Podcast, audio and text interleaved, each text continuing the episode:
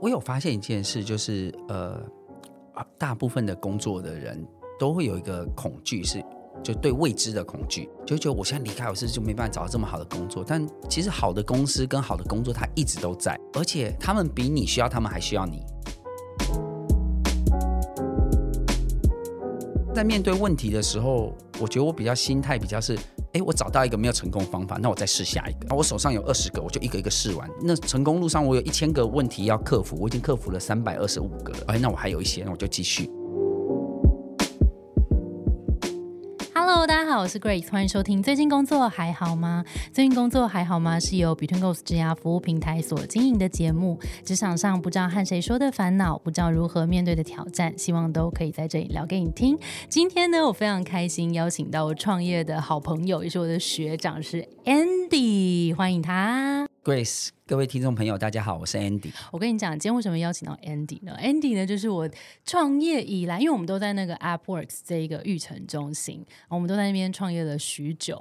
对。然后其实 Andy 就是我的我们的学长，每次跟他聊完天呢，都会觉得哇，就是学到很多东西。太客气了。然后今天就赶快把呃 Andy 邀请来，那我们就先赶快邀请 Andy 跟大家自我介绍一下你过去的职涯经历。呃，我之前第一份工作其实就加入 Google 嘛，我是呃 Google 台湾第八个工程师哦，哦那时候很早，真的哎，天哪，那时候还没有现在办公室。很有趣的是，刚加入的时候，他们也没有什么 project 可以给我做，所以我是飞到美国去，大概待了两个月，哦，然后到不同的 team 去问看你有什么 project 可以做啊，然后最后才就是回到台湾，就是确定做 Google 地图这样。后来大概六年半以后，我就离开 Google。然后就创办了方迪这样子。那我们介绍一下方迪吧。方迪做什么的？方迪它主要解决的是房重的问题。那你知道房重其实我们平常在他在在路上看到很多房重，好像都没事做，然后好像说成交一笔就很多钱佣金，对不对？好像很好赚。但其实房重是一个非常辛苦的，然后劳力密集的一个工作。他们要花很多时间在收集资讯，好，然后服务客户，解决客户的问题。所以。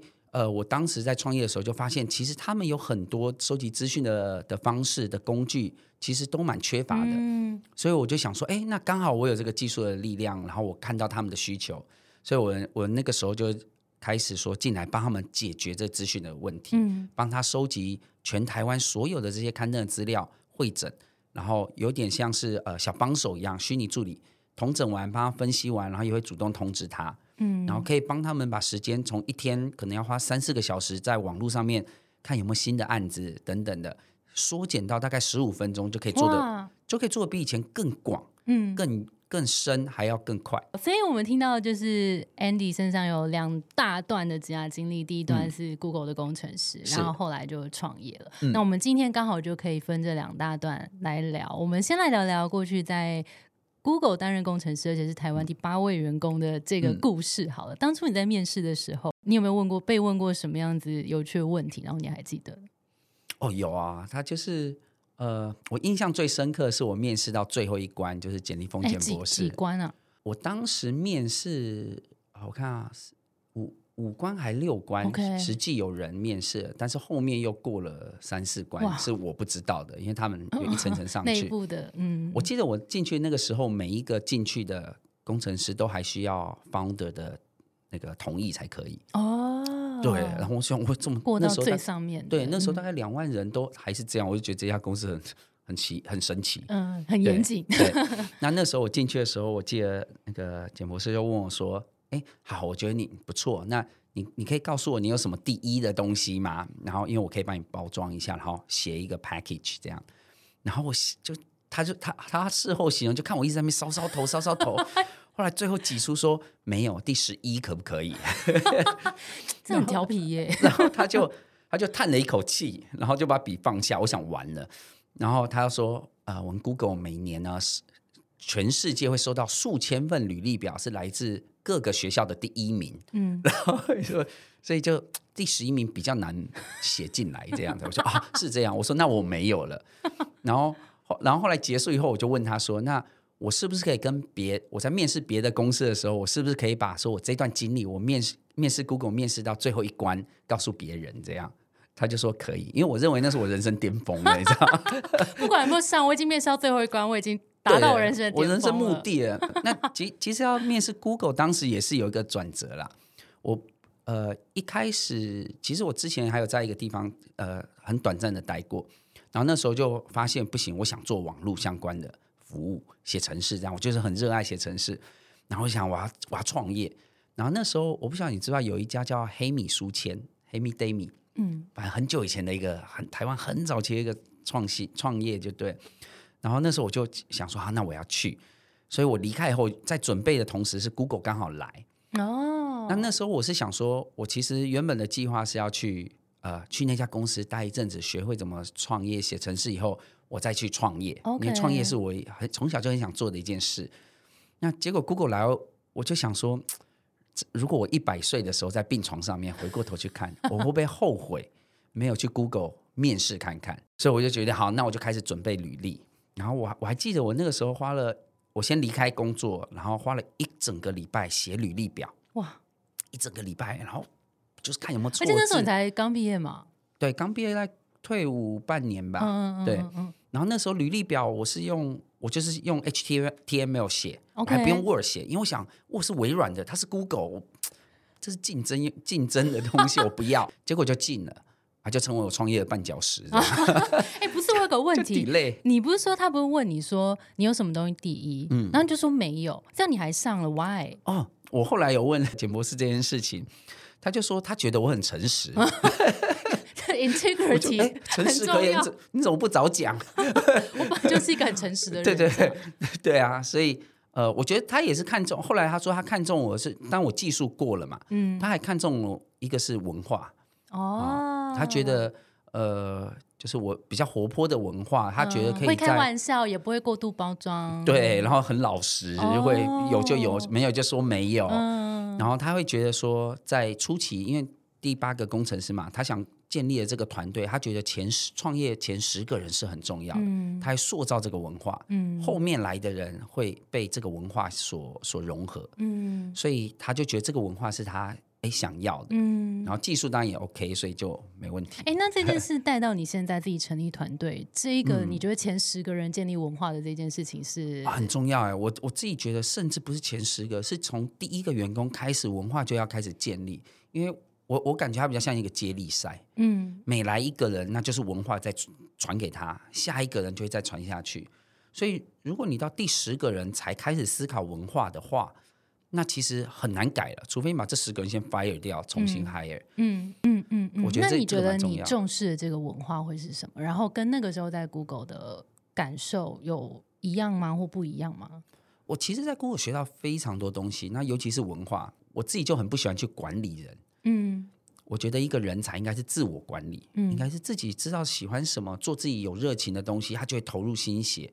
那我觉得，像我现在在 Foundy as a CEO，我觉得我的责任应该是把我觉得对的人找进来之后，想办法让他们找到自己的舞台，嗯跳自己要跳的舞，做自己人生的规划，想做的事。那我的责任就是把大家跟 Foundy 的这个共同的方向嗯对齐。嗯嗯，所以他努力在成就他自己人生的时候，就是成就方底。嗯所以每个人加起来前进的方向就是方底前进的方向。嗯嗯那我就是要找到那个 overlap 的地方。嗯，我等一下想要跟你再更聊更多这个关于文化的事情。嗯我想要先回来问一个问题哦是，你刚刚前面有提到说，你从小就知道你要当工程师，啊知道你要创业，这个念头是从什么时候开始？因为我我们很多听众都是啊可能在一路上摸索，然后想说，嗯哎、那我的下一个机会可能会是什么？到底是哪一条路会再更适合我呢？那你嗯自己是什么时候找到跟确定的？我我我觉得我的过程比较特别一点，我在小学四年级就决定想要当这写程式。有一点太早小哎、学四年，哎，我就刚学程式，我就很喜欢这个东西。那个感觉是什么？我我觉得有点像拼乐高，我觉得写程式很像拼乐高。像我现在哦，虽然就有时候开会很忙，我回到家我就忍不住写我们自己的人资系统。我们公司的人资系统是我写的，然后其实我们公司内部有好多个内部用的系统都是我我开始写的，这样就是这是我的 comfort zone。然后我也觉得好像拼乐高一样，就我你有什么想法，有什么运作，你可以透过写程式创造这个宇宙，然后大家就可以按照这样运作，很有成就感。哦，所以你觉得这个背后觉得很有成就感的那个原因是什么？我我觉得就好像是你心心里有一个想法，有一个逻辑，有一个世界运作的方式，你可以把它具象化，变成真的就是按照你想的这样做。哇！所以其实你在四年级就找到你真的有点像是天职吗？就是你做这件事情的时候，真的感到很开心了，很强烈。也许有些人。就是摸索了很多东西之后，这个感这么强烈的感受是不一定会出现。对，所以我觉得我算是运气蛮好的。OK，那我想问一下，就是因为你感觉很早就确立你的兴趣跟目标了嘛？是。那一路上就是像你讲的，就也是进 Google 了，然后后来创业，就这一路上有任何迷惘或是挫折的时候吗？只有一次，我会觉得说，哎，接下来要干嘛？就是我刚毕业，领毕业证书，OK，领到了以后，然后突然惊觉说，哎，等一下，我下一步要干嘛？就因为之前就是一年一年念下去嘛，就是好像人生第一次觉得说，接下来的人生我得自己决定了。嗯，真的很慌张哎，大概迷惘了大概一个小时吧，太短了吧？然后就决定先去自助旅行这样子再说，再说，没有关系的 决定哎，没有关系。但是还是很清楚，就是想写程式。那有一段时间我很想要去写游戏，但后来在长大以后就很想要写一些工具。OK，就很喜欢写各种工具来解决各种问题，就。所以解决问题是一个你刚刚听起来好像是把你脑袋中的东西实现出来，以及实际解决一个问题，会让你觉得很有成就感啊！对对对对，是这种感觉。对，形容的太好了，我要把它记下来。稍等我一下，原来是这个，找了半天，原来是这个，原来我是这个样子。对，OK，好，那你在进入就是 Google。然后当工程师的职涯这一段，你有没有什么观察到？可能有有没有一些迷思啊，或是一些什么是你想要打破的？有，呃，与其说迷思，不如说很多工程师有点把自己定位错了，我觉得很可惜。工程师本质就是一个解决问题的人，嗯，软体工程师就是有软体的技能解决问题的人，所以我觉得解决问题才是重点，嗯，那解决问题就得。第一，你得沟通厘清问题是什么，这是最重要的。嗯，你知道问题了以后，你还必须去可以去沟通，跟人家确认你的方案能不能真的解决人家问题。我是有个案例哈，是那时候在 Google 发生，呃，那时候我们有一些 review 的机制，有人工 review 等等的。呃，如果他上上传的 APP 是不好的。我们会把它下架。那当有一个开发者他下架的数量到达一个程度的时候，我们会把整个开发者的账号给锁起来。那所以那时候是人工在审核嘛？那当然还配合很多自动化。但其中有一段在初期的时候，他就有来说：“那是不是可以把我一页的 APP 从三十个变三百个？”为什么要这样？对我说：“我第一个先你要先安抚他的情绪，没有问题，这绝对做得到，可以，你不用担心。”好，他心情放松了以后。你接下来才问他说：“啊，那是什么原因要做这个呢？因为为什么本身它有攻击性？哦，OK。如果第一时间说为什么，对它有攻击性，不一定会告诉你。对，但是你就问他说：，哎，是什么原因你要做这件事？他就说，因为他就会按，比如说 Ctrl F，然后去找下架这两个字，嗯，啊，然后他要算到底一个开发者他有几个下架，然后一页一页要翻下去，因为有些 developer 有数千个 APP，嗯嗯嗯，所以他就要一页翻下去，一页三十个就太少了。”那后来我就理解这一点后，我就说那不然这样，我是不是在我们的那个城市里面，我直接帮你统计好，它到底有多少个是下架的，有几笔是上架的，有几笔是草稿这样。他说可以这样做，我说可以啊。哦哦，然后他说那这样更好。嗯，那其实说实话，一页从三十个变三百个，会让比较简单，会让效能变很差，反而很困难。哦 OK OK OK。但是这样我帮他算好以后，他连。这个动作都省掉了。嗯，他说这样可以解决他问题，他就很开心。正要他，他正要回去的时候，说你稍等。如果今天你在下架这 A P P 的时候，我们系统就帮你看这个开发者有多少个下架的。如果超过一定数量，我们就把这开发者的账号直接锁起来。这样会不会更省你的时间？他说他从来没有想过天堂就在眼前，好夸张哦！你们讲话都好夸张，我讲话比较夸张。对，那所以，我我我想表达的比较是说，你看这个互动，其实我的重点并不是在做他提的东西。真的，你如果乖就是傻傻就去把三十个弄成三百个。对，那也许很简单，也许很难，但是其实并没有真的解决这个问题。嗯嗯，工程师是应该有一个很，他专业就解决问题嘛。对，所以不管人家提什么解决方案给我，我都要想一个会让下巴掉下来的解决方案，这才是我的专业啊。所以后来做完了以后，他就很开心，我就 yes，这就是我的专业。而且你自己也会觉得哇，我又解决一个一个问题。对，然后我会觉得，哎，这就是专业啊！我专业就是，如果你说什么就。就只是做你说的，那我的想象力没有办法超过你。可是解决问题才是我专业，不是你的。哎，我觉得解决问题这个事情也其实真的不止在工程师。哎，哎，我自己想讲这个，没错，因为我自己是行销背景嘛，是，所以其实有时候老板也是跟你讲说，我我要一个什么东西，对。可是你要的这个什么东西，你如果不知道老板背后为什么要做这个什么东西，你可能会给一个错的方向。没错，老板是共通的，老板就来骂你说为什么这样，然后你就会回说是你说的。对，可是他就不是可能。不是这个意思。对，所以我觉得一个好的解决问题的人，所有的在职场的人都是这样子。是的，你就是应该解决真的问题，那这个沟通能力就很重要。那你觉得有什么样子的建议，可能给？因为你跟工程师可能再更熟悉一点，或是你创业之后你也看过各种不同的工作者嘛？你觉得这个去解决核心问题的这个能力，它可以透过怎么样去训练，或是怎么样去获得吗？有有，我觉得有几个面向。第一个面向就之前你有来帮我们做训练的那个盖洛普，首先认知每个人是不同的，嗯，所以你讲的一句话，你的认知跟对方认知是不同的。首先要知道这件事情，那盖洛普就提供了各种面向嘛，嗯嗯，那当然还有一个是一个真的想解决问题的那个心情，嗯，你能不能从真的表现出自己专业的那个时候，嗯，得到成就感？那样子的话，你就会有个动机去挖掘真正的问题，嗯，然后最后你觉得，嗯，对我是专业解决这件事。其实问对问题是不是也很重要？哦，对，是有一个互动的。当你接收到的资讯，你要跟对方确认你理解的这么正确。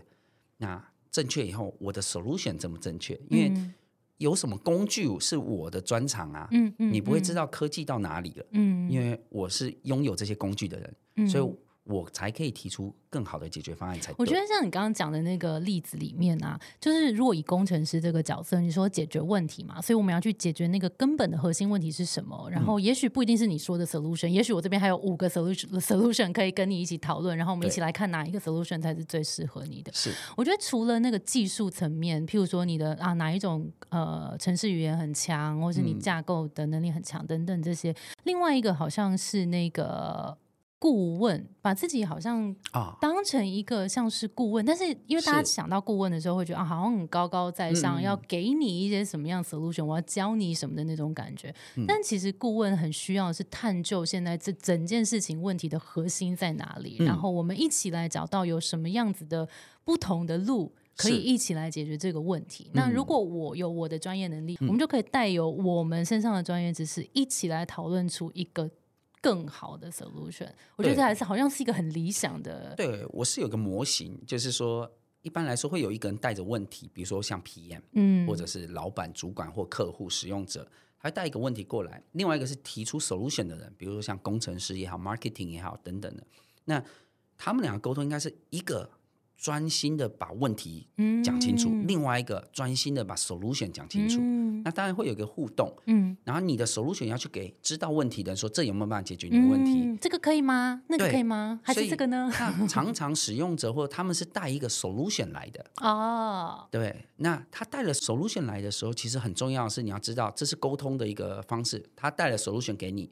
你应该沿着这个 solution 去找到真正的问题，嗯，因为他在你眼中应该是有一个问题，嗯，不是有一个 solution。没错，哦，这是一个很关键的，因为如果我们想要去解决问题的这个人，如果我就顺应带问题来的这个人的 solution 去做的话，我们可能就会落入你刚刚讲那个三十页要到三百页的这一个。科那那一条那个窄窄的，好像解决了，但其实没有没有什么解决，对差一点点。没错没错，哦，这是一个很关键的，所以要厘清谁才有解决方案，谁带来了问题。嗯，或是那个共创的环境也是可以再更多元，然后 open 一点的。对，像我就不是很认同 PM 开规格，然后工程师解决，我觉得不太对。那应该怎么样呢？应该是 PM 带需求，OK，工程师开规格。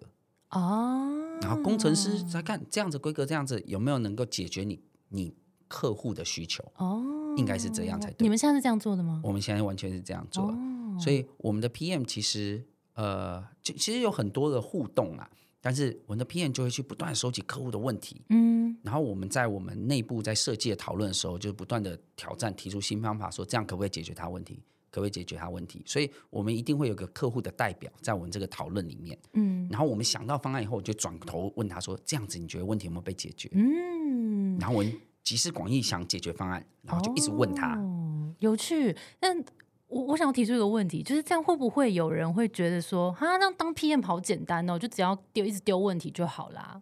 哦，这里我觉得是这样，就是我都跟工程师说，你要当一个比 PM 更厉害的工程师，所以他会给他，他不管提什么 solution，你都要把它推翻，好恐怖，你都要提出一个更好的解决方案，不然如果 PM 可以提出比你更好解决方案，那你工程师专业在哪里？但是我跟 PM 讲一样的话。说你要当一个能够主导的 PM，你要掌握两边的沟通，你就要有办法想出一个比工程师更好的方法，因为你善于沟通嘛。嗯，你跟他沟通久，你也知道有哪些工具，你来整合。嗯，那接下来就是看谁厉害啊，互相合作，但是又有点互相对他并不是 他不是要把别人压下。我觉得我比较重视的是每一个人都应该把自己当一个专业人士。嗯嗯嗯，自己也会更站得住脚啊。我觉得如果以刚 Andy。描述的这个状态真的蛮理想，就是我们每一个人 as a 专业工作者，我们都带着我们的专业知识跟我们的 solution 来做这个讨论。那不管怎么样，我们其实都是在一起解决我们共同的这个问题。对，那你自己在我相信啊，在创业的过程当中，我们刚刚聊了前面了嘛，然后进到创业这个阶段，创业的路一定是不平坦，然后可能也有很多你需要去锻炼你自己。本来可能没有的肌肉吗？对，有啊，被被迫转职很痛。创业初期我就很喜欢，我就是很喜欢写程式啊，所以初期我其实大部分时间都是在做产品、做产品。但是慢慢当人开始变多了啊，比如说办公室的各种大小的事情嘛，真人的事情嘛，股权相关的啊，然后资金相关、财务相关，我还不得不去上一些跟呃劳基法相关的课啊，或者会计的课。一点都不有趣，但是我得做，对，所以花了很多时间在做这个转换，然后理解我的角色，这样。这段有最不适应的时候吗？或者怀疑自己的时候？没有，我从来没有怀疑过自己。哎，我觉得你这真的很酷哎！你从来都不会觉得说啊，这做了这个决定，然后我从来没有这样想过，因为我的想法比较不一样。呃，不是说不一样，是说一开始出来创业的时候就给自己五年，我的计划就是五年，成功失败。就是看这五年，所以如果这五年没有成功，对我来说，我就是尝试了一条五年没有成功的路，就这样而已。我并不觉得自己是失败的，嗯，但是并不是说没有挫折、没有失败什么，只是说当我在面对这件事情的时候，我心里面想的是说，哦，这条路不行，所以我可以试别条路啊，我还没有成功而已嘛。但在面对问题的时候，我觉得我比较心态比较是。哎，我找到一个没有成功方法，那我再试下一个。然后我手上有二十个，我就一个一个试完。嗯嗯嗯。好，然后那成功路上我有一千个问题要克服，我已经克服了三百二十五个了。嗯。哎，那我还有一些，那我就继续。而且你好像感觉是。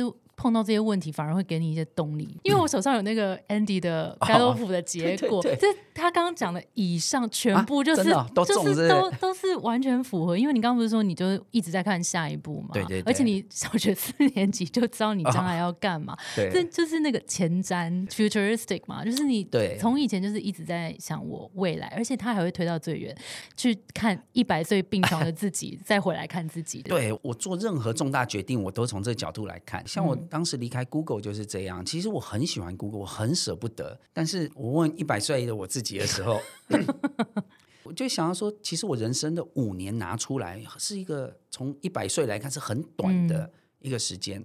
那这五年我可以体验到不一样的人生，因为我可以看到我在 Google 再待二十年。刚刚这个也是一个很好的思考点嘛，就是如果大家在思考说啊，我现在要不要做一个转换，然后自己会有一点挣扎，会觉得我现在是不是要放弃很多东西？我相信你当初一定不只是你啊，身边的人可能也会对，会觉得说啊，对呀，Google 这么好的公司，这么有前景的公司，你继续做下去，而且你看你卡的位置这么好，台湾第八个员工，继续这样发展下去，不是很好吗？干嘛出来走这条？创业这个真的不知道前面发生什么事情的路，对，都觉得你疯了吧？对，我也觉得我疯了。但是 Andy 的想法比较是说，因为他一直都在很专注自己的成长嘛，对于你来讲，所以其实我只是先去旁边走走看别的路，然后我其实一样是在让自己变得更强。嗯，那终究我还是有机会回来。其实我我想分享一下，就是那时候。我创业之前也是也是在公司嘛，啊，是，然后大家也会觉得说，那你到底当初是怎么样决定要出来创业？我那时候心态完全一样哎、真的啊，我就是觉得我出来试试看啊，而且我现在不做，难不成我十年后做吗？我十年后要放弃的东西更多。对呀、真的，就是你之后更难离开，因为花费也变多了等等。那对啊，十年后做跟现在做有什么不一样？我我有发现一件事，就是大部分的工作的人都会有一个恐惧，是对未知的恐惧，没错，就觉得我现在离开，我是不是就没办法找到这么好的工作？但其实好的公司跟好的工作，它一直都在，一定都会有的。而且他们比你需要，他们还需要你。真的真才也不容易，真才很困难，所以当你自己本身是一个够强，很厉害，都不断在嗯创造价值的一个人，其实你是走到哪里都可以找到一份你理想工作，是你在选工作。所以讲到最后，你只有一条路，就是让自己变得有价值，真的让自己变厉害。。接下来工作不好，你就是找到一个更好、你符合你心里的工作嘛。嗯嗯，真的，因为我有时候会跟大家说，因为大家如果很担心的话，就说世界上的公司这么多，真的职位这么多，就是你现在没有找到，只是你还没找到那个适合你的位置，是一定有的。我们不需要去符合每一个位置，但是是一定有部分的这些是真的很适合你的。对，我觉得就是，但是我觉得这里面有一个前提，我觉得很重要，是要先了解自己要什么。嗯寻找自己要什么，也是一个，就可你可能做这是这觉得是不喜欢换，我觉得这是 OK，但是我觉得先先第一步要找到自己要什么，嗯那你这就可以在那个位置上面发光发热。因为比如说创业，或者是你真的要做一件很很有价值的东西，通常都很困难，嗯，很困难的东西你都要不眠不休，然后把自己全是哎、这时候你的 achiever 就跑出来帮你嘞，哎是哈，你的成就，你的成就好像在第一名，我记得。哎。是吗？嗯，成就这个天赋呢，就是会不眠不休，哦然后享受很忙碌、一直盖东西的感觉。对对，就是这样，我就是这样，真的。那我就一直找事情给自己做，然后要做更嗯闲不多这样。下来，然后呃，所以我觉得找到自己，因为你要做一一件成就一件什么事情，你一定是需要花精神的，嗯。没有那么简单就可以完成，不然你就就没有那么多价值嘛。嗯，那你要做一件花那么多心血的事情，你一定得是你喜欢的事情，你才可能不会那么痛苦。嗯，那我想要回来聊一下，就是你刚刚有提到很重要的是，我们要找到我们自己要什么嘛？那你其实小时候就知道你想要的是写程式，然后可能有一天创业，这个是你想要的。那你真的创业之后，那个你想要的东西有改变吗没有哎、我觉得好像还是蛮一致的。？OK，、啊那他有或是有增加一些什么东西进来吗？你想要的这个东西？我自己觉得看东西的视野不太一样。那我有发现，创造价值的东西很多不是用很深的技术，嗯反而是很好的整合。嗯我的感觉是这样 OK OK，所以往更多整合面向，但是好像还是蛮专注在解决问题的。对于你来说，对，嗯对，嗯就解决各式各样的问题，各式各样问题然后嗯还、当然还有一个是对社会的责任啊。我我其实当时创业还有一个想法是想要做教育，哦，真的哦，嗯，我其实很想，因为其实，在 Google 我看到了蛮多我自己觉得很棒的东西，然后觉得，哎，台湾的职场好像不是这样。哦，比如说你看，到的落差是什么？我觉得第一个是大家对自己的肯定，好像我接触到的人很多对自己的自信心比较没有那么够。但是其实，在国外的自信心有点爆棚，不知道为什么，从学生时代就有点爆棚 啊。那当然，我觉得其实台湾人是非常厉害的，然后态度又好，然后因为我们就儒家思想啊，谦虚是美德啊，对，我们不能张扬。他虽然谦虚，但对自己还是可以有自信啊。台湾的软体产业其实跟国外的稍微不太一样一点。我觉得台湾的软体产业，我感觉比较像是有点制造业的感觉，有点可能是我们是硬体的人才比较多吧。啊嗯嗯嗯，所以我有发现一些很稳扎稳打的那些种对软体工程的做法，台湾就是比较少一点。嗯好，然后至少我自己经历的几家公司比较没有，嗯所以我就很希望在台湾把软体人才培养起来，用我看到学到的这些软体的方法。所以在在我们公司，我就花了很多时间去告诉他们说，哎，每次他们来问我一个问题，我都回十个问题回去，好恐怖。然后最后他们自己把自己的问题解决了啊啊，然后我就会在我就会在说好，我们来停一下，我们来看一下刚刚发生了什么事，回顾一下，回顾，我还刚复盘，有没有？就说啊，刚刚你是怎么问我的，我是怎么问你，所以我是个教练啊。对，其实是这样。我我自己觉得我在公司的角色比较像是一个顾问。嗯，绝大部分的时候，大家来问我，比如说他拿一个设计来给我，我会跟他说：“你这设计目的是什么？要解决什么问题？”那你觉得他会怎么想？嗯，就会讲讲他说啊，原来他自己的设计哪哪些没想到，嗯啊，就再回去。嗯，所以我觉得。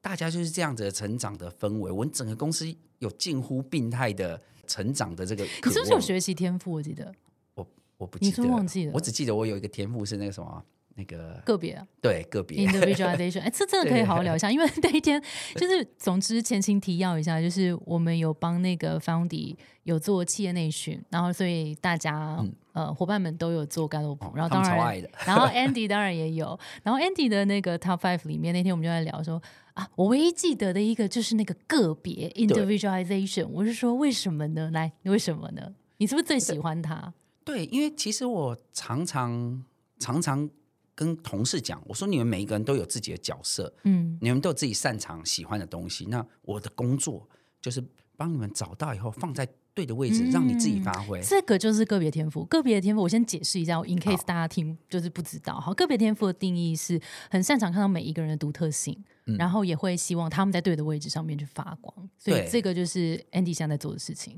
对，所以你你是擅长擅长投球的，你就不要去接球。去打击，我原本想这样讲，我又想大鼓相平，就他也许都擅长，OK，对 他可能都擅长。但我想表达就是说，每一个人有自己擅长喜欢的东西。那我觉得没有人有缺点，只是你放错位置而已啊。因为好乐观哦，我觉得都是这样。所以你不擅长讲话的人，代表也许你专注在某一件事情上面，也许你从技术值下面着手。你擅长讲话的人，也许你可以往。就是沟通的方面，你都擅长，那你就可以都做，对不对？嗯嗯。那所以我觉得应该是找到他们适合的地方，位置对那个位置。所以我们公司内部转职也算是常见。嗯。那比如说他转职了，那原来要做的工作空了怎么办？就请擅长的人来做啊。哦。所以每一个人就是做自己擅长、喜欢的位置。嗯。然后如果有人做腻了，他就会可能会来说他想要做什么什么。我希望方迪是有一个足够的舞台。他想要做什么事情，哎，有帮助，那他就跳过来，我就找别人来做他原原来的工作。这样，你要不要跟我们分享一个故事？就是可能他有成功换到哪一个哪一个位置？哦，有有好好多个啊，就比如说我们我们有一位客服，他也做了很久，也做得很不错。然后后来因为就坐在我们旁边，他也非常细心的一个人，所以有些文件什么可能就会请他帮忙处理等等。那在这个过程中，他好像开始慢慢呃，因为客服也做了一段时间。然后他也开始慢慢发现自己好像对人资相关的东西，对文件法规，他跟我说他对法读法规很有兴趣，很很难理解，我超难理解的。然后，但是他喜欢就好。然后说那那好像蛮不错。所以当我们在思考要找人资的时候，我们我们通常一个职位的时候，我们都会先问内部有没有有兴趣，然后他就举手，然后就好，那我们就开始。然后，所以他就开始开始，比如读劳基法，然后我们接下来让他去上课。你心里会觉得很开心，不用自己做了。也也是对。然后，那我们就找了另外一位客服来接他的位置。嗯。然后，所以他现在就是，哎，就是一个人生的一个新的方向。然后发现好像跟他专长更更熟，因为他常常抓到我一些合约上的问题啊，这很重要。太棒了，谢谢你。对，所以就很棒。然后他现在读法规又读得很开心，因为我们要要合法要合规嘛。然后，呃，接下来我们公司就是安排让他去上课。嗯，我跟他说做人资，我们就要做到一个专业的人资，要做大人资。你想，你十年后，我希望你去任何一家公司，你都可以变得一个，就是一个独当一面。对，嗯，要做文就是往那个方向走嘛，就不是一个只是做 operation 这样子。嗯嗯，所以我们就要开始有一些训练的计划。嗯，那你们怎么呃让这一个实际运作起来？也确实是。我如果发现，哎，我怎么好久没跟你讲话，我就会找他来。哦，所以比较比较 freestyle 一点点吗？就是需要的时候。对，所以会会这样。那平常也就是会关注他们嘛。那如果有什么职缺的话，我也会去盘点一下我们，因为平常同事也都很熟，嗯，所以也大概大概知道谁的个性是怎么样，所以可能就会先去问问看，他说，哎，我有这个职缺，我觉得你蛮适合，你有没有兴趣？嗯，啊，所以也会主动这样去问。那。更多的时候是他们自己主动来的。那我觉得主要是我们公司内部算是一个蛮安全的环境吧，嗯，所以他们也觉得有足够的安全感，可以很重要，可以去叙述说，哎，我想要做什么，嗯，因为我觉得是一个好的人，好不容易找到你，然后你会自主管理，然后也都表现很好，那想办法把你留下来做你想做的事情，不是更好吗？嗯，又何必强迫你做你不擅长的事？那我会砸自己的脚嘛？真的，其实你说你现在加入一家公司，你来方地，然后做一辈子。就是 也是不太切实际，就是可遇不可求啦。我努力往这方向，但是你真的打赌说就是这样，就对彼此都太苛刻了。对一家企业，你说要活一百年嘛，活二十年，其实真的蛮困难的。那我们就不要想那么远，我们就我希望享受当下。对，我就希望我希望大家把房底当成一个资源来成就他自己的人生。然后我们一起来讨论，怎么你成就人生的同时，也成就了房地。嗯，我的工作就是让大家创创造一个环境，让大家可以想说，哎，我可以在方底再待三年。我觉得在这三年内，我要的成长跟目标是可以达成的。嗯嗯，啊，我希望可以在方底待三年，然后每天都这么想。嗯，我的目标就这样。那最近有没有在征才呢？啊，有啊，我们最近呃，主要就还找工程师。嗯啊，然后呃，就不断的在扩张工程师。想要什么样的？人格特质或者需要什么样的能力的工程师？我们最主要的第第一个看重的还是他对写程式的热爱。嗯，我们希望，因为我们常常就会讨论一些题目啊，然后你每次我们在讲有些面试题目的时候，你看工程师就围上来，忍不住一起讨论。哇，好棒的氛围！好，就是一个这样子，然后大家都会不断的要分享我昨天又学到什么这样子。通常这样子的人自我管理就会比较好。嗯。对，然后因为我们公司不太，我觉得大家又不是幼儿园，对不对？说哎，上厕所了，大家排队，时间到，对，就打钟了。对，大家 就是自己，我们沟通好该做的事情，你用你自己的方式把它完成，这样子。嗯，那呃，所以自主管理，然后呃。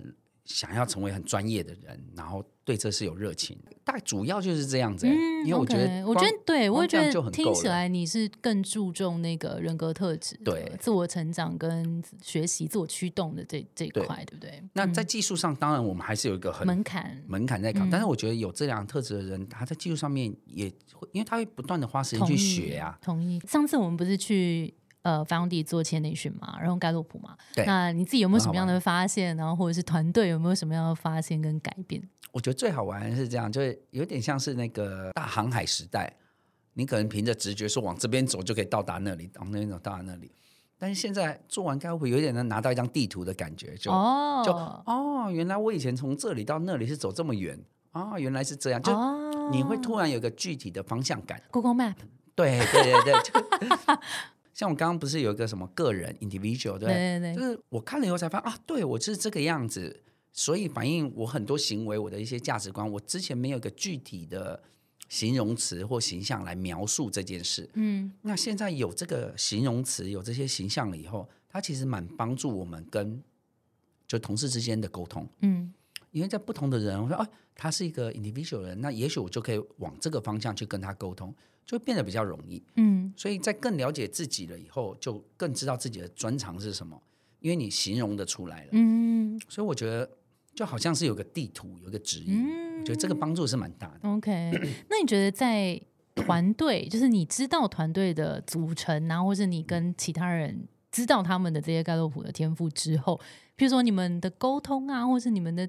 运作啊，协作啊，有任何的帮助吗？或者你有没有听到他们有什么样的 feedback？有，其其实我们同事都非常喜欢，好像很大一票工程师，他们都把那个，因为那后来还可以付费解锁完整版，对，啊，全部都解锁了 然后就互相比较，就啊，原来你是这样，嗯嗯。我们其中一个工程师他是哲学系的，哲学系资工所，哦，这样，然后。他做出来的跟其他工程师、资工系出来的就截然不同。然后他就有一天拿那来，他就说：“我终于知道为什么我跟大家不一样，就是形容得出来了。” OK，那我觉得这无形间把他们的距离拉近了，因为我觉得距离很大一部分来自于不了解，我对你不了解，所以，但是我现在啊，原来你是这样的人，就他心灵上就更近一点。沟通上面，我觉得大家，我觉得对整个团队的氛围，还有让他们。理解每个人是不同的，让你的 individualization 可以可以传递给大家，让大家知道，这样很不错啊。对我来说，就你看大家不同的吧，我就说吧，验证你的。那你觉得什么样子的团队阶段啊，或是什么样子的公司可能会适合做这样子的 team building？我个人觉得会是，只要有 team 的时候，一个大概五个人的团队以上，我觉得我就觉得可以开始先做一次。嗯，那为什么呢？是因为这。你做完一次以后，这五个人他们有这些想法是会传递出去的，嗯，所以你不见得五个人做一次，六人做一次不见得，但是你早期做了以后，从这整个核心的团队都有这个想法，尤尤尤其早期五个人，八成就之后，哦，有点像你回扣到你刚刚讲建立文化这件事情，所以这个知识、这个想法、这个理念就会开始往外传，所以新加入的人就会被这个影响，所以我会觉得是能够早期先建立一个这个观念。然后在后期，也许团队大，很多人没有上过，再来一次，有一点让大家再重新 reset 一次，我觉得这样是不错。OK，你们那时候好像是二十几个人嘛？我记得去年二二十三十个，二三十个。那次我们就全部一起做，我觉得大家讨论气氛也很好，对啊，我觉得很棒。你你也很厉害，很会引导，没有没有，很好玩。感谢感 谢，太好了太好了。如果大家有兴趣，我们也可以把这个资讯放到资讯栏。嗯，好啊。那最后呃，有没有什么自己喜欢的 quote 也可以跟我们分享一下？有一个 quote 我我一直都蛮喜欢的，就是我觉得要找到自己喜欢的事情，然后把它做的很专精。嗯，我我后来有听到有些人说，其实要成功不是要做自己喜欢的事，是要把一件事情做得很深很深。这个我也同意，但是我觉得在你要能够花十年去磨这件东西，你对它没有热情，我觉得很难熬到那个时候。嗯，所以我觉得第一步应该还是要先找到找到自己，嗯，找自己擅长什么，喜欢什么。每天头脑都要想什么？嗯，很喜欢这件事情以后，再从上面去找到你的专业，我觉得会比较容易一点。嗯嗯，对我觉得每一个人都应该这样。嗯，要好，今天非常感谢 Andy，我们也会把 Foundy 的真才资讯放在资讯栏，所以大家如果有兴趣来跟 Andy 一起工作，体验一下他的这个个别天赋的话，我们就可以赶快到资讯栏去看一下资讯。那我们今天节目就到这边，今天再次感谢 Andy 精彩的分享。那我们的节目是最近工作还好吗？我们相信职场不是一个人的战斗，一群人一起前进，绝对比一个人走得更踏实安心。如果你也喜欢我们的内容，欢迎留言给我们你的感想，让我们为你制作更棒的内容。也欢迎分享给身边的朋友，也追踪我们的 IG 和社团。那我们就下周见喽，拜拜，拜拜。